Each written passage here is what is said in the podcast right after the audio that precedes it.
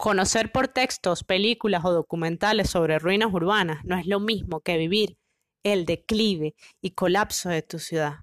Tenemos un duelo urbano. Escribiendo expresamos el dolor por la pérdida y reflexionamos sobre cómo seguir. En este episodio hablamos sobre cómo lidiar con la pérdida de una ciudad y qué hacer para rescatarlas. Puntualizamos en el caso Mérida, nuestra ciudad.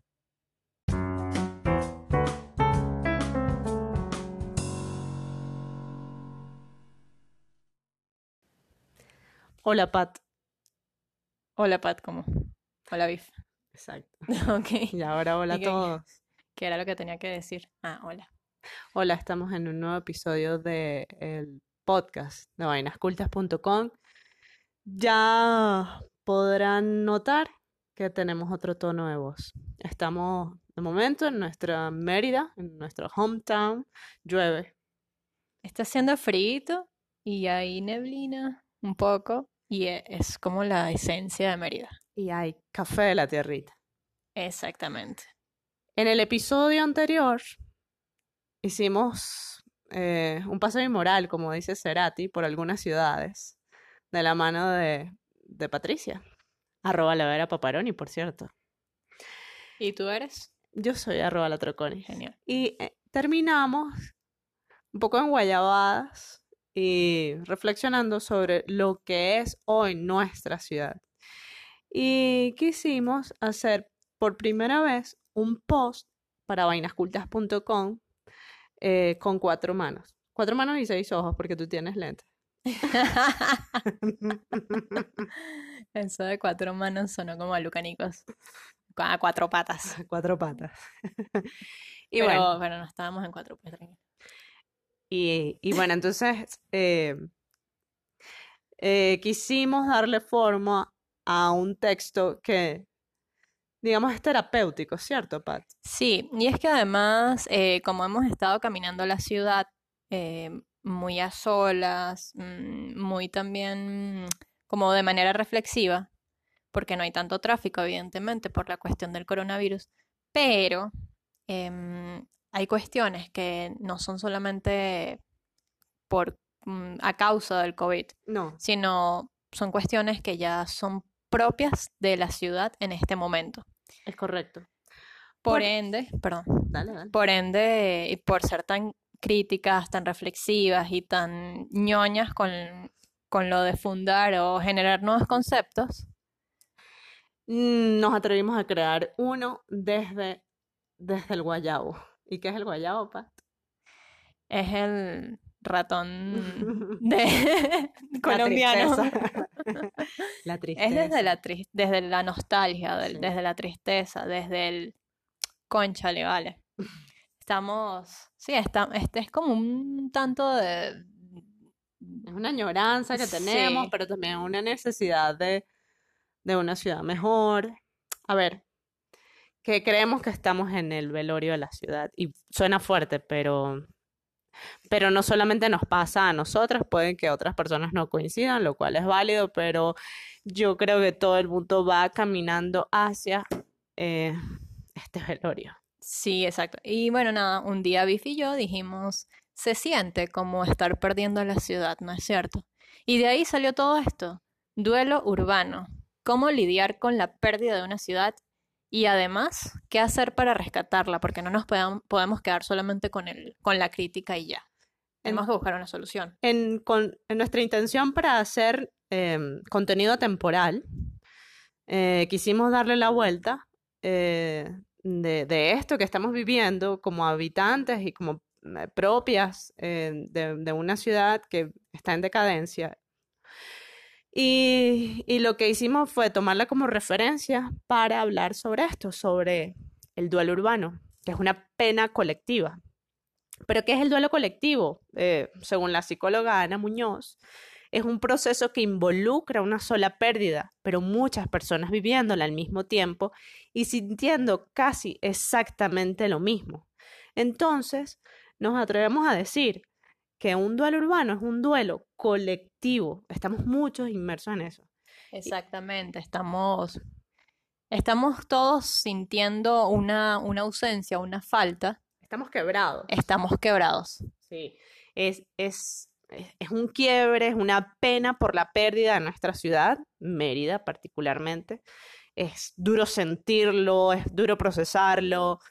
Quienes estamos afectados pasamos por un shock terrible. Este es como el proceso del duelo. Primero es un shock, luego negamos la realidad. No, esto no puede ser.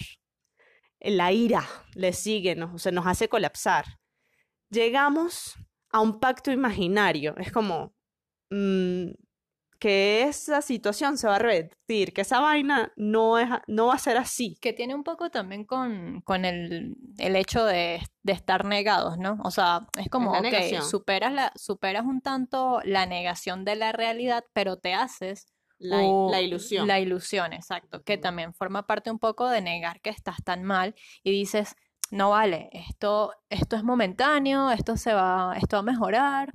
Y bueno, Pero cuando te das cuenta que es irreversible, en casos de duelo, por ejemplo, también pérdidas de personas, caes en depresión. Y bueno, finalmente como que logras llegar a aceptar la nueva realidad. Y creo que muchos estamos en eso, pero sigue doliendo, evidentemente, porque la Claro, vives. Claro, porque exactamente en, en el caso de nosotras, todavía eh, estamos viviendo la ciudad, caminándola y viendo la muerte. Exacto. Y eh, nos atrevimos como a, a preguntar también por Twitter, típico, que cómo se estaban sintiendo, cuál era la sensación eh, que tenían de Mérida en la actualidad, y algunos nos respondieron de la siguiente manera: lejanía y nostalgia tremenda. Otra, una ciudad en ruinas, con la eterna nostalgia de lo que algún día fue y no volverá. O sea, es un dolor. Exacto. ¿bien? Pero ya hay como una aceptación, ¿no? En esto, en estos comentarios. Otro amigo está tan lejos, tan perdida en la nada, que a veces me cuesta encontrarla, incluso en mis recuerdos, porque es que además hemos vivido un éxodo muy fuerte en la ciudad. Yo no, no tengo De- en idea el- de cuántas personas se habrán ido. Eh, Nosotras fuimos, inclusive unas personas que nos fuimos y probablemente otra vez, ¿verdad? Sí, exacto. Vinimos a despedirnos de la ciudad. Pero Muy fíjate probable. que el factor común acá es nostalgia. ¿Por qué? Porque extrañas eso que fue. Y nosotras cuando estábamos afuera del país decíamos, no, extrañamos nuestra ciudad. Regresamos y seguimos extrañando la ciudad. O Claro, porque ¿sabes? ya no es la misma. Exactamente. Pero como esta situación es colectiva, pues hay apoyo, hay empatía y nos permite sentirnos eh, capaces como de salir adelante y mejorar nuestra situación y probablemente la situación de la ciudad a pesar de las adversidades. Eh, esto nos hará adaptarnos, nos reinventar- reinventaremos a la vida, bueno, después de, de las cosas que han acontecido y que siguen aconteciendo en este justo instante. Exacto. Algo pasa con Mérida y es que es una de esas ciudades que seduce. Algunas, o sea, hay ciudades que por su frenesí o por su encanto te van a dejar embobado. Mérida es encantadora. Mérida es, y es hechicera, lo, lo comentábamos en el episodio anterior, porque es como que yo me voy, pero siempre estoy volviendo a Mérida. Incluso la gente que viene la conoce, eh, turistas, personas que vienen a habitarla por meses o por un, pa- por un año, por par de años. Ok, y hay un grupo de extranjeros todavía que viven en Mérida y que tienen la posibilidad ya de irse de- del Sí, país, pero inclusive. están ¿no? súper arraigados, sobre todo, o sea, al país, pero sobre todo a la ciudad. Por Esos eso son son más gochos que los que nacieron acá. gochos, dice Beef, porque a la persona mm, De los de Andes. los Andes eh, se le dice gocho. Yo particularmente, poco a mí no me gusta tanto, exacto, porque es un tanto despe- despectivo. Eh, yo prefiero decir andino. Sí, yo también, yo también. Lo que pasa es que Pero es como uno le ha, suavizar la cosa. le ha pues. tomado como cariño a la palabra después de, después de tanto. Es así como que si no puedes contra el enemigo, únete. Bueno, Es un tanto así. nuestro caso andino. La ciudad de Mérida se ha caracterizado por ser uni- universitaria, juvenil, turística, cosmopolita e innovadora. Oye, qué suerte ha tenido. Muchísima. Y a su vez, un tanto bucólica, tradicional y provincial. Por eso es que nosotros estamos tan vinculados con la naturaleza. O sea, todo merideño, toda persona merideña, eh, nos hacemos referencia a quienes nacieron y la vivieron. criaron. o sea, sí, fueron a, adoptados, lo que sea. O sea, tenemos una conexión con la naturaleza muy importante. Sí, sí, sí, la verdad que la gente, incluso la gente que conoce Mérida, se conecta mucho con la ciudad y, y es, es increíble, es muy curioso, además. Fíjate que esta descripción, la de universitaria, juvenil, cosmopolita, eh, bucólica, eh, la describen, la, la, la, la tomamos realmente de un libro que se llama eh, Mérida, ciudad para vivir, crear y trascender. Vaya título. No, hermoso. Pero eso fue hace una década, nada más que lo hicieron. Y mira que difícilmente, difícilmente ese título se podría aplicar ahorita. No, para nada, para nada. Y ojo, que hace una década eh, ya estábamos bajo este gobierno nefasto. Lo que pasa es que Mérida se creó como una, o sea, por en medio de ser hechicera, ella se creó su burbuja y dijo, aquí no me va a afectar nada lo que esté pasando en el No, resto del que país. la resistencia acá ha sido impresionante. Que de hecho un amigo dice que fue quizás el último bastión, la última ciudad en caer en Venezuela. Seguramente. Porque aquí, bueno, en Venezuela, esta, este luto urbano se lleva no solamente en los Andes, se lleva en el oriente del país, en la zona costera, se lleva al sur, o sea, en todos En lados. todo el país. Pero como dice Viv, eh, quizás Mérida eh, ha sido una de las últimas en caer y por eso, por eso estamos haciendo esta reflexión en este momento. Sí, Mérida, otrora ciudad que la universidad marcaba el pulso de su ritmo, que su belleza natural golpeada ahora, pero aún exuberante, le hacía ojitos a propios y a muchísimos extranjeros, por eso estábamos hablando de que era universitaria, de que era mm, Turística. la que producía sin pausa y con esmero investigaciones, proyectos, eventos, o sea, se estimaba que era un evento al día lo que generaba la universidad. Imagínate, o sea, ese dato, ese datazo que yo estoy segura que mucha gente ignora, incluso gente de Mérida, pero que se, ha- se Mínimo eran 360 eventos al día, al año, perdón. al año. O sea, ¿tú puedes creer eso? Sí, No, por no, supuesto que lo puedo creer porque lo porque lo además. viviste, claro. Eh, Mérida además era la que so- se sostenía en una actividad agropecuaria y alimentaba otras ciudades. Exactamente, Mérida siempre ha sido eh, la que, la que produce la- la- las hortalizas, las frutas Sí, de todo el resto del país. o sea, los Andes. Los Pero Andes, Mérida claro. tenía un aporte importante, pues. O sea, el occidente del O país sea, es tú te vas para Caracas y, y ¿dónde, con, ¿dónde compran ellos? En los gochitos, siempre es así. No, y bueno, en los supermercados también eh, se surtían, ¿verdad? De, evidentemente, de muchísimas hortalizas. Allá también se produce, pero aquí hay un, un, un porcentaje importante. Eh, a Mérida se le conoce por su lema como la ciudad que no se puede ocultar.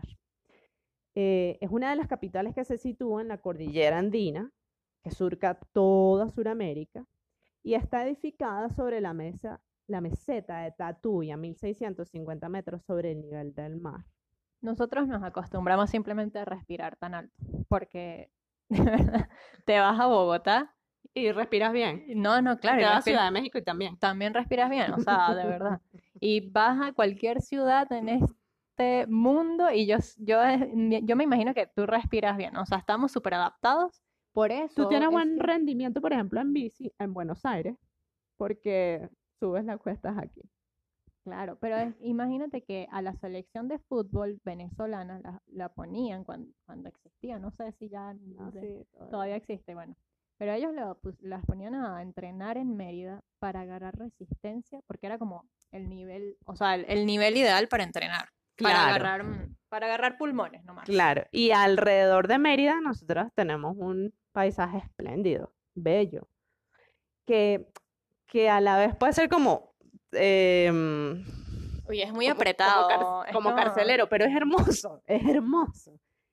Y bueno, eso lo ha mantenido digna. Y yo siento que lo que rescata Mérida en este momento es la naturaleza, Las punto. montañas alrededor, totalmente. Y su clima da un respiro a tanta asfixia, Pat.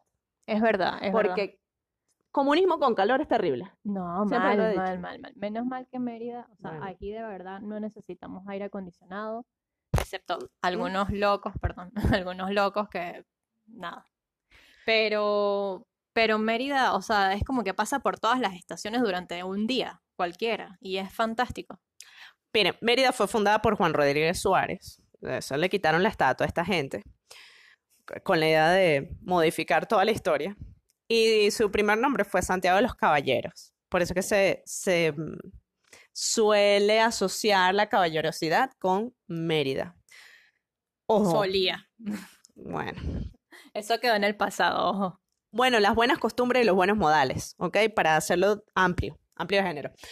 Eh, Mérida experimentó varias mudanzas y finalmente se estableció en la meseta que les comenté. Es una ciudad con dos plazas mayores, cosa que es, mm, es muy particular. Y esas dos plazas pues fueron o son epicentros de un urbanismo en retícula característico de ciudades españolas. Claro, claro, y es que además quien, quien ayuda a edificar la ciudad con su plan urbano es Mujica Millán, que es un arquitecto español. O sea, hay- Ujú. hay- aquí de verdad en el casco histórico hay mucho de la arquitectura española. Claro, cuando empieza la Mérida a crecer lenta, lenta como buena andina, ¿verdad? En Eh, medio de las sí. dificultades de su geografía, porque es que nosotros estamos como aislados del resto de Venezuela. Es verdad, es verdad. Sí, es difícil, es difícil. Para O sea- salir de Mérida tienes que tener, no sé, cuatro o cinco horas finalmente para poder llegar a otro A estado, otro estado. a otra provincia. Em, por ejemplo, cuando nosotros nos, personas de otros países nos preguntan como que, bueno, pero ve a la playa, o sea, no es tan, y que no, pero ya ves que ir a la playa para nosotros es un viaje de todo un día entero, o sea, tú te puedes gastar 12 horas Claro. para llegar a la playa. Mérida creció también entregada al saber de su universidad. A ver, ¿cómo lidiar con el proceso de la pérdida de una ciudad? Y nosotras quisimos investigar sobre esto para poder también superar esta etapa Para entenderla, y para ayudarnos Para entre todos. para compartirla con ustedes, sea que esté en Mérida, sea que esté en cualquier otra parte de Claro. Venezuela, o sea que esté sintiendo que pierde la identidad del lugar Exacto. porque esto, eh, o sea, de verdad, esto es un duelo y como duelo es algo, es algo propio de la psicología. Miren, muchas ciudades en todo el mundo se han venido abajo por conflictos sociales, por quiebres económicos, éxodos, catástrofes ambientales, regímenes nefastos, como es el caso de Mérida, lastimosamente, o algún otro acontecimiento que trunque la vida de la ciudad y de sus habitantes. Vamos a tomar dos ejemplos que nos parecieron bien emblemáticos y bien puntuales. El primero es Varsovia, que fue devastada por el nazismo, ¿no? Y, y tenían la idea de refundarla desde sus ideales.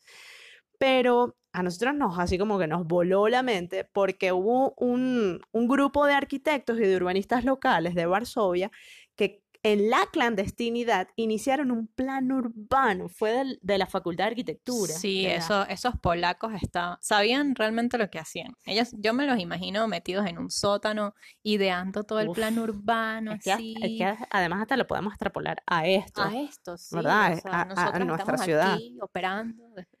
Otro caso que tomamos eh, Eh, ojo, perdón. Y finalmente, ese fue el plan que se ejecutó. Ah, O sea, nada de nazismo. No, nada de esa vaina. Otra, otro caso es el de Detroit, que fue, que es la cuna de la industria automotriz en Estados Unidos, que terminó en bancarrota como en el 2013, aunque ella venía con un declive durísimo desde Sí, el- sí. los 60 por ahí. Terminó con edificaciones y calles vacías. Eh, si ustedes buscan, googlean destruida. Detroit, o sea, dicen, pero ¿qué es esto? O sea, En Estados Unidos. Las imágenes parecen como que se ocurrió un terremoto. Y resulta que al día de hoy la ciudad resurge por medio de entes privados y se posiciona como una smart city. Óyeme, no es como tan descabellada esa idea de privatización, ¿no te parece? Tú le vas a tener que explicar.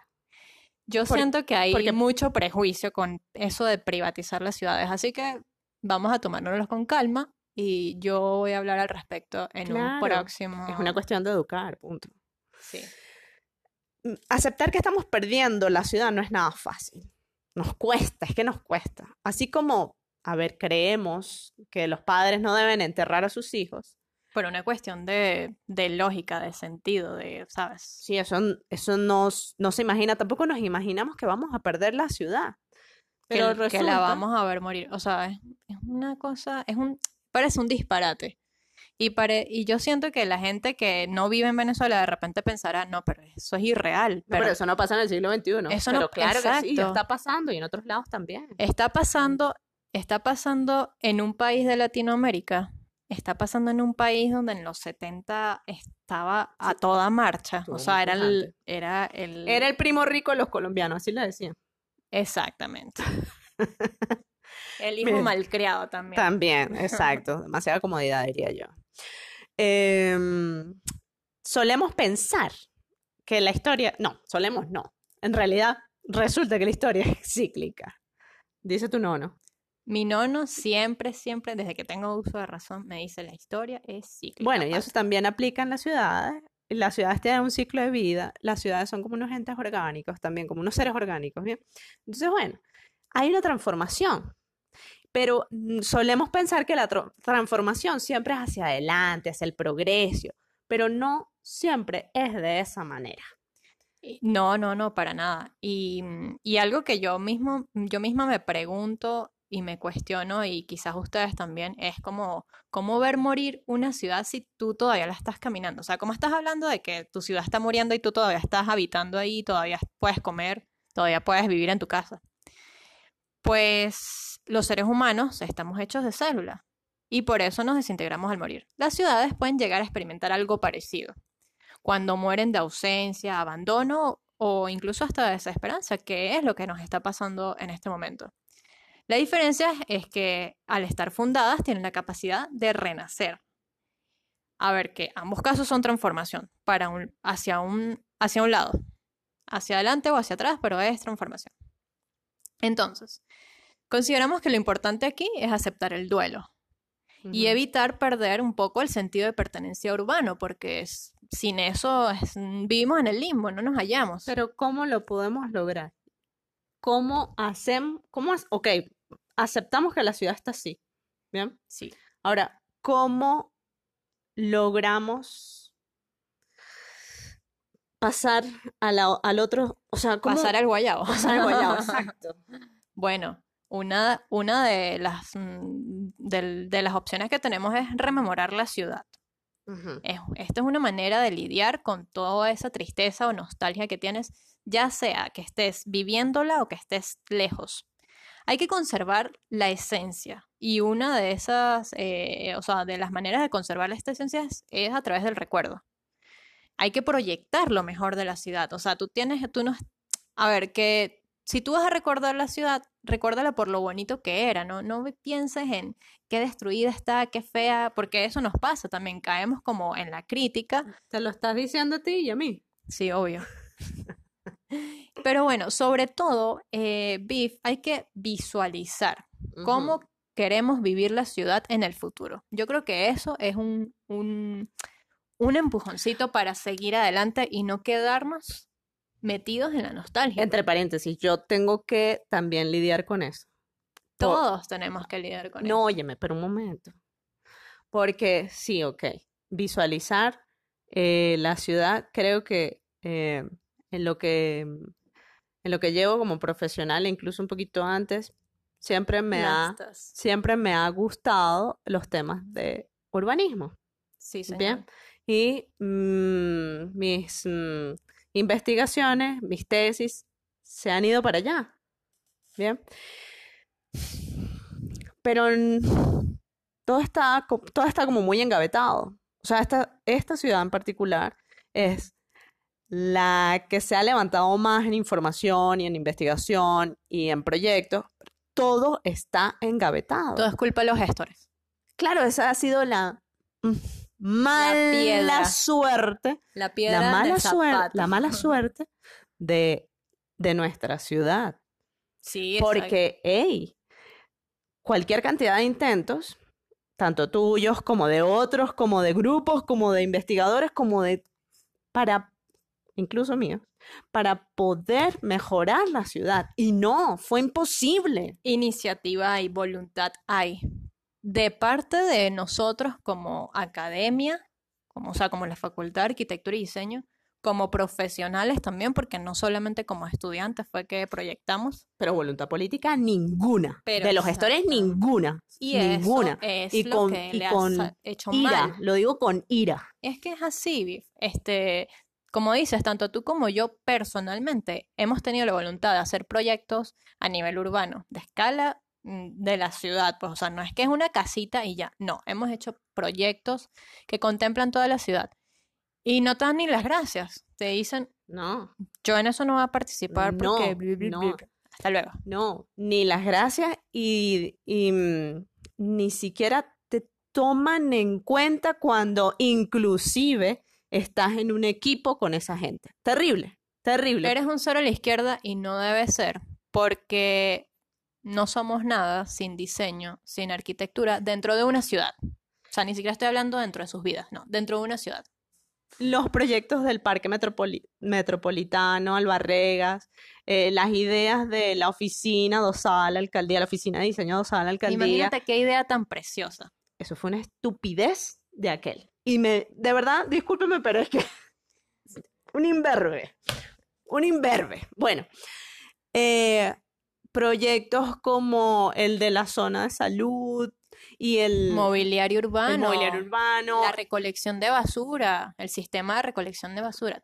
Esas cosas, todas esas cosas, hubo proyectos, hay proyectos. Lo todos- único que hizo, pero mal, fue el dichoso sistema de transporte masivo que terminó, Pat, de volarnos las nieves eternas. Exactamente. Porque, aquí crearon islas de calor, odas al cemento y eh, el aumento de, de la temperatura en la ciudad fue Para- enorme. para la tala no- indiscriminada. Y también, Pat, de el teleférico. Exactamente. Ah, todo el mundo es, ay no, qué bello, qué bello el teleférico, pero la tala también indiscriminada de esa zona fue terrible. Para quien no sepa, Mérida, em, una región de los Andes venezolanos, tiene el teleférico más alto y más largo del mundo. Y tiene el Pico Bolívar, que está a 5.007 metros sobre el nivel del mar. Uno generalmente podía llegar hasta la última estación del teleférico y luego de allí terminar caminando hasta el Pico Bolívar. Mucha gente lo hizo. Eh, el problema, ah, y, y lo, que, como, lo que comentaba Viv, todo esto, todos estos proyectos que es- han sido como lo único que ha hecho eh, este gobierno, Mm. terminó de acabar con las nieves eternas, porque Mérida era la ciudad. Incluso en Drexler sacó una canción, ¿no? Respecto a las a los A los picos a los nevados. picos nevados. Sí, sí, sí, al- el último adiós al, a las Al nieves, glaciar. al glaciar, exacto. A ver, sigamos. Bueno, Esto fue el paréntesis, el paréntesis. Tremendo paréntesis. eh, disculpen ustedes por nuestra molestia. Tengan en cuenta que la desesperanza y la vulnerabilidad van de la mano. Para sacudirlas no queda otra sino resurgir, generar un plan de reconstrucción y fortalecimiento. En consecuencia, volverá la esperanza. A ver, que todo es un proceso, ¿no? Eh, más aún el rescate de ciudades golpeadas por la vida.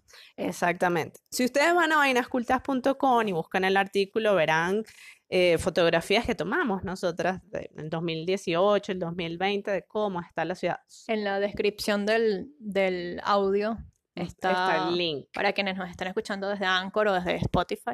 Ahora, bien, una vez que estamos, que hemos procesado, que hemos lidiado con el duelo, ¿cómo hacemos para rescatar la ciudad? Porque para nosotros es importante, muy bien, procesar esto, pero además vamos para adelante, como buenas proyectistas. Claro, nosotros no nos podemos. No, Y esto, a ver, que esto nos sirve para la ciudad y nos sirve para la vida, para superar duelos en general. Una vez tú tenías un café en mano. No, yo no. No, yo sí, yo sí, obvio, como ahorita. Exacto, porque aquí no paramos de tomar café. Eh, te estabas pasando otro rato esto del duelo urbano y conversabas con una persona muy especial para ti, ¿no? En. Una persona que la BIF siempre llama, eh, si nos escuchan siempre hablar en estos, estos episodios, la madre arquitecta. Ella siempre está presente. La madre arquitecto, En- porque es Viviana Moreno, homónima, eh, una urbanista local que en ese momento reflexionaba sobre qué hacer para darle vitalidad a Mérida. La madre arquitecta es tu mamá, by the way. Exacto, Es la mamá- obviamente. Es la mamá de BIF, solo que se llaman igualitas. Y ella, sabia, muy sabia mujer, dijo, no es momento de volver, sino de seguir. Y efectivamente, ella ya ha aceptado la nueva realidad y como buena proyectista indaga sobre cuáles serían las acciones pertinentes a considerar. Entonces, la madre arquitecto Viviana Moreno, entre sorbos y conversa, sugiere que lo ideal sería enfocarse en una actividad de las tantas que se le atribuye a la ciudad para empezar a dinamizar la urbe, una que sea sostenible y que dé pie a las demás. Entonces, a las demás actividades. Nosotros nos preguntamos, ¿es acaso la actividad académica? O sea, porque, tiene sentido. Tiene sentido porque nosotros, o sea, nosotros es, mm, tenemos esa sensación de que Mérida es una ciudad con una universidad por dentro. La sensación, porque así lo dijo un ilustre, Mariano Picón Salas. Eh, sugiere también la adecuación y humanización del espacio público por sectores y la consolidación de varias centralidades que proveen de comercios y servicios a lo largo de la ciudad. Esta es una ciudad longitudinal. Es como Chile. Muy centralizada. Eh, eh, que se utiliza muchísimo el carro particular. Sí.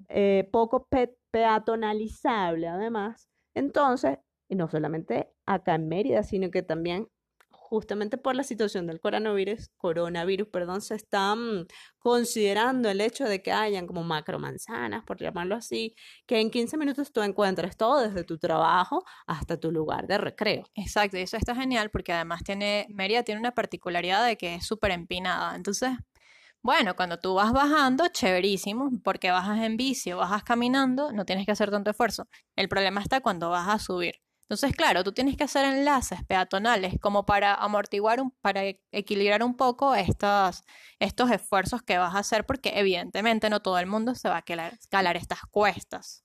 Exactamente. y lo otro es que es longitudinal, pero muy pocos pasos transversales, o sea, en 12 kilómetros hay tres viaductos y como dos puentecitos. Dos enlaces mínimos así de puentes de guerra. Exactamente. y eh, ahora eh, la, digamos, la densidad del tráfico ha disminuido notablemente y la gente va a pie, la gente va en bici. O sea, hay una... Es genial. como, como está muriendo aquella que conocimos, ya hay una transformación además. Sí, exacto, porque además no hay gasolina por culpa del comunismo. O sea, no es culpa del coronavirus. es culpa de eso.